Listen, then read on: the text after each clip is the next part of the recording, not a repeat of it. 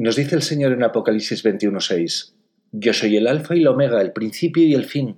Al que tiene sed, yo le daré de beber gratuitamente de la fuente del agua de la vida.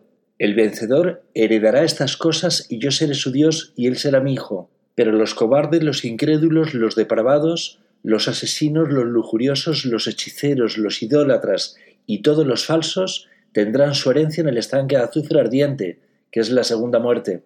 El Señor Jesucristo se ha revelado para la salvación de todos. Él es nuestro Creador y nuestro Redentor, Padre, Hijo y Espíritu Santo en Jesucristo. Quien no crea que Él es verdadero hombre y verdadero Dios, seguirá condenado. Recordad Juan 3:18.